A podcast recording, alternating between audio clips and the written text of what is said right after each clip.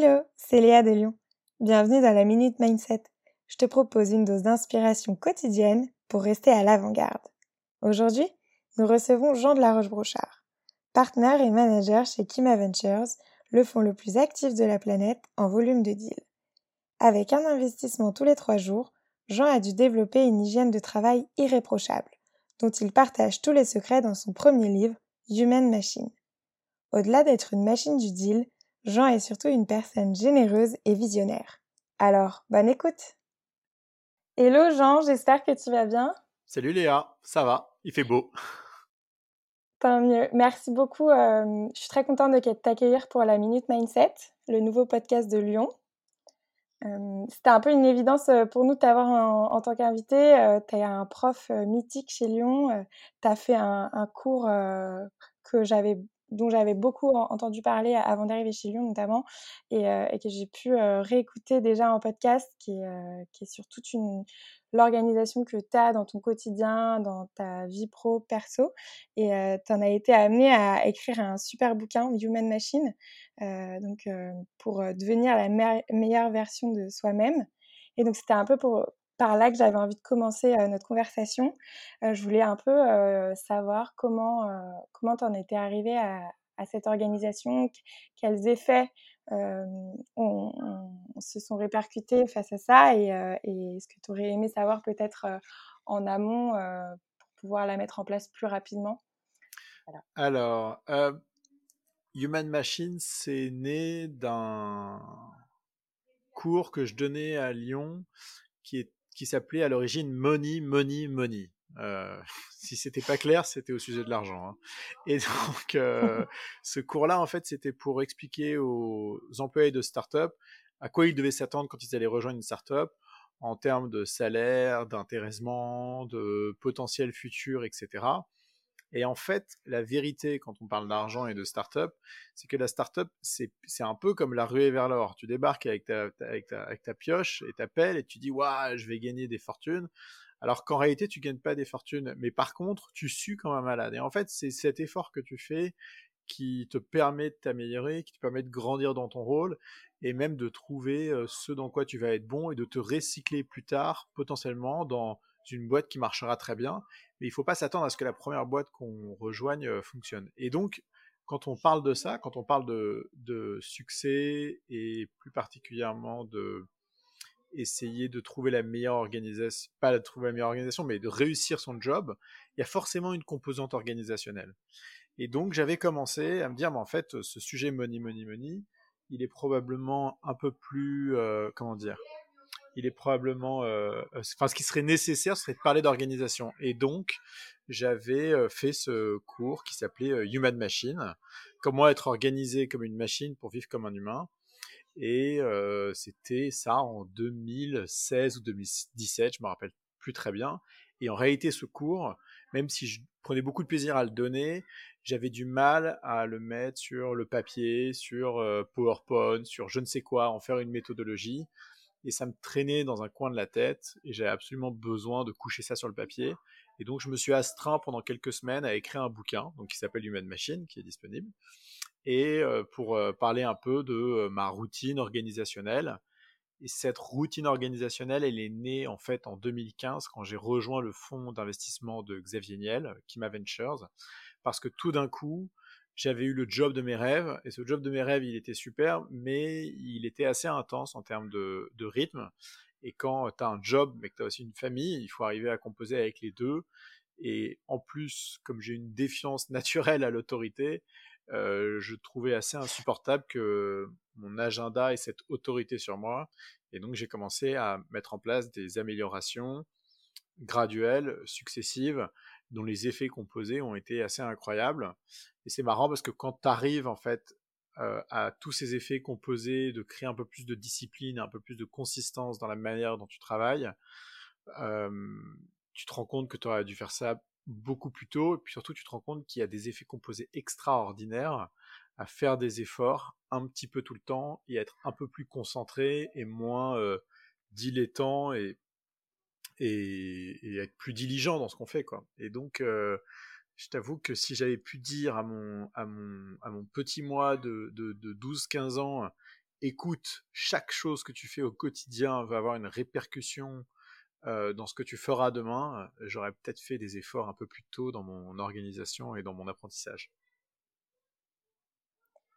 Ouais, du coup, cet apprentissage, c'est vraiment tout effort mène à, quelque chose et tout effort paye. Donc, c'est hyper cool.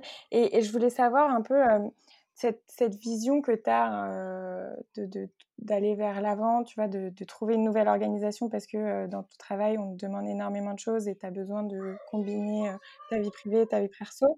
comment tu en arrives toujours à, aller de l'avant, à, être moteur dans, dans, dans, tout ça, être à l'avant-garde Comment ça s'interprète pour toi? C'est une bonne question parce qu'on se demande toujours ce qui fait le succès des gens. D'abord, je pense qu'il faut. Ah, c'est pas facile comme question. C'est pas facile parce que c'est facile de faire le, de te donner la recette une fois que tu l'as réussi, tu vois. C'est comme quand là j'ai fait des soufflés au Grand Marnier à l'heure du déjeuner. Bon, alors ça fait peut-être ma quatrième tentative. C'est pas encore exactement la bonne parce que je trouve qu'ils descendent un peu trop vite une fois qu'ils sortent du four, mais ils sont bons. Et ça y est, ils sont enfin bons. C'était la deuxième fois qu'ils étaient bons. Et, ce qui est sûr, c'est que dans deux ou trois tentatives, quand ils seront vraiment parfaits, je te dirai ah mais oui c'est facile, regarde faut faire comme ça. Et c'est tellement facile de donner des leçons a posteriori. Ce que je sais, c'est que il y a des, il y a des traits communs à ceux qui réussissent qui sont mais d'une évidence qui est euh, euh, euh, presque, presque absurde. La première chose, c'est que t'as rien si tu fais rien. Faut bosser, tu vois. Faut travailler dur. Et ce qui fait le succès des meilleurs entrepreneurs qu'on croise dans notre quotidien, ceux en tout cas qui doivent pas leur succès au hasard, c'est parce qu'ils ont beaucoup travaillé. Ensuite, beaucoup travailler, ça veut rien dire si t'es pas efficace. Donc il y a une notion d'efficacité. La notion d'efficacité, c'est ta, capacité à y voir clair, à être synthétique, à faire les choses vite. Et on fait les choses vite, on fait les choses bien sur les choses qu'on comprend bien. Et donc, il faut faire aussi quelque chose dans lequel on est doué. Euh, les parents, ils te disent toujours, euh, fais quelque chose que tu aimes, tu seras bon dans ce que tu aimes. En fait, c'est pas vrai parce que il y a plein de choses qu'on aime. Tout le monde a joué à Minecraft un jour dans sa vie en se disant waouh, je vais faire un truc incroyable. Et la réalisation de notre première tentative sur Minecraft a toujours été euh, probablement la, une version, la pire version qu'on aurait jamais pu imaginer. C'est globalement moyen quoi. Puis de temps en temps, t'en as un sur mille. Euh, comme un de mes enfants, tu vois, il débarque sur Minecraft, il fait un truc et ça déchire et tu dis waouh, lui il a un talent naturel pour ça. Et en fait, c'est ce talent qui fait qu'il va aimer ce qu'il fait parce que il sent qu'il a cette compétence de réussir fort. Et si tu regardes, il y a, y a, cette, euh, ce documentaire euh, sur Netflix euh, autour de Michael Jordan et des Chicago Bulls. et c'est hyper intéressant. Michael Jordan va voir l'entraîneur et lui dit je vais être le meilleur joueur que vous ayez jamais vu. Et l'entraîneur lui dit, euh, euh, bah, il faut travailler. Et Michael Jordan lui dit, euh, bah, je travaille comme les autres. Et l'entraîneur lui dit, ah bah, c'est ça que tu appelles être le meilleur joueur? Et en gros, c'est le pousser dans ses retranchements. Et en fait, si tu fais juste ce qui t'est demandé, il est fort probable que tu restes dans une moyenne. Et il n'y a pas de mal à ça, mais il faut mmh. choisir ton camp. Soit tu choisis le camp de ceux qui ont envie de gagner, et tu as envie de faire la compète. Et il faut, euh, si tu fais la compète, te battre. Mais ça veut aussi dire qu'il faut accepter l'échec, parce que l'échec, il est toujours sur le chemin de la réussite. Ou alors tu décides de pas faire la compète et de mettre tes priorités ailleurs. Et c'est tout à fait honorable. Mais par contre, ça veut dire qu'il faut que tes velléités et tes demandes en face soient en cohérence avec ça.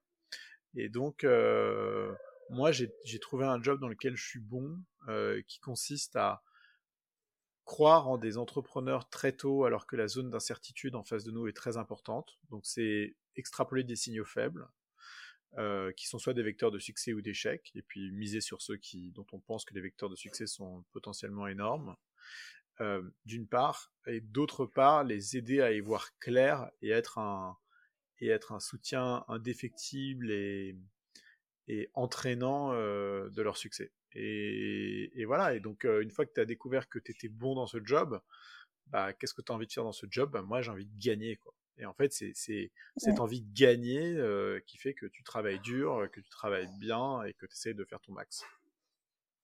Ouais. Et, et par exemple, toi, tu as trouvé le, le, job dans lequel tu te sentais bien et tu avais envie de tout défoncer. Qu'est-ce que tu conseillerais aux auditeurs pour, pour, faire ce travail un peu de, de savoir où aller Est-ce qu'il faut tester beaucoup? Est-ce qu'il faut... Moi, je pense pas qu'il faut tester beaucoup. Non, je pense pas qu'il faille tester beaucoup. je pense d'abord qu'il faut avoir conscience que à un moment donné, il faut se concentrer sur quelque chose et faire cette chose très très bien. Que le meilleur moyen de savoir ce dans quoi on est bon, c'est de faire une rétrospective passée des éléments marquants de notre enfance, de notre adolescence et ce qu'ils induisent chez nous aujourd'hui. Et donc euh, de, faire un peu un, un check euh, de personnalité pour voir qu'est-ce qu'on aime, ce dans quoi on est bon, dans quoi on se révèle. Et généralement, il y a plein de jobs qui sont qui, qui, résultent de ça. Et après, dans ces jobs-là, quelle position on a, quoi. Mais c'est un peu, tu vois, on te demande d'aller voir un conseiller d'orientation quand tu es en seconde. Et le conseiller d'orientation, bêtement, il te dit alors, qu'est-ce que vous aimez, vous? On s'en fout de ce que tu aimes. Demande-moi ce qui s'est passé dans ma vie, euh, ce que ça induit chez moi, euh, comment je réagis avec les autres, est-ce que je suis plutôt extraverti, introverti, est-ce que euh, je suis plutôt du matin, plutôt du soir, est-ce que j'aime le manuel, est-ce que je suis plutôt artistique, est-ce que je suis plutôt matheux, est-ce que je suis plutôt littéraire, je sais pas moi, tu vois, mais la difficulté qu'on a aujourd'hui dans le monde professionnel, c'est qu'on débarque sans s'être jamais posé la question de qui on était. Et c'est, et c'est une erreur. Donc, règle numéro une, si tu ne sais pas qui tu es, tu ne peux pas avancer, c'est impossible. Et ne compte pas te, un jour te révéler comme Michael Jordan ou Ayrton Senna. C'est des accidents de la vie. C'est incroyable que ces gens-là, très tôt, aient découvert une passion euh, incroyable dans laquelle ils se révèlent être exceptionnels. C'est pas la normalité. Et donc, euh, c'est bien de regarder des documentaires Netflix, mais la vérité, c'est qu'il faut euh, apprendre à se connaître soi-même et après faire les choix qui s'imposent suite à ça. Mais connais-toi toi-même. C'est Ulysse Lubin qui, qui, était venu donner une conférence chez Lyon pour justement trouver un job en start-up et la première étape c'était connais-toi toi-même. Exactement. Ça rejoint exactement ce que tu viens de dire. Et ça donne à réfléchir. on va aller très vite sur les dernières questions. quelle est ta source d'inspiration en ce moment? La vue. À part les, les documentaires Netflix. C'est la vue que j'ai en face de moi. Euh, la vue que j'ai en face de moi, c'est une colline avec plein de maisons un peu partout. Et, euh, et ça montre qu'on est à la fois euh, tous très proches les uns des autres et en même temps très loin. Et comment est-ce que tu rattaches cette perspective-là, de ce qui est court terme et de ce qui est long terme? Tu m'enverras une photo Ouais, grave. et enfin, dernière question, qu'est-ce qui fait de toi quelqu'un de normal? Euh, ce qui fait de moi quelqu'un de normal, c'est que euh, je fais pas du sport tous les jours, même si euh, je me promets chaque matin que ce sera le cas. je trempe mes cookies dans le thé et j'adore ça. et je prends du plaisir à ne rien faire. C'est encore une belle leçon, ça, prendre du plaisir à ne rien faire. Ouais. et eh ben écoute, merci beaucoup Jean, c'était un plaisir d'échanger avec toi et d'avoir ta vision sur tout ça et c'était hyper intéressant. Donc merci beaucoup et je te souhaite une bonne journée. Je te dis à très vite. Je t'envoie la photo de la vue avec les maisons dans les collines. Ah, trop chouette. Merci. À bientôt. Salut. Merci de nous avoir écoutés. Si tu as apprécié ce moment, n'hésite pas à remercier notre invité. Tu peux retrouver toutes les références de l'épisode dans la description. Je t'invite également à liker l'épisode sur ta plateforme d'écoute et à le partager si tu as été inspiré. C'était Léa Fauché en collaboration avec Codorzein pour la Minute Mindset, un podcast proposé par Lyon, l'école de l'ère entrepreneuriale. Si toi aussi tu veux rester à l'avant-garde, il ne te reste qu'une chose à faire, John Lyon sur johnlyon.co, j o n l i o n.co. À très vite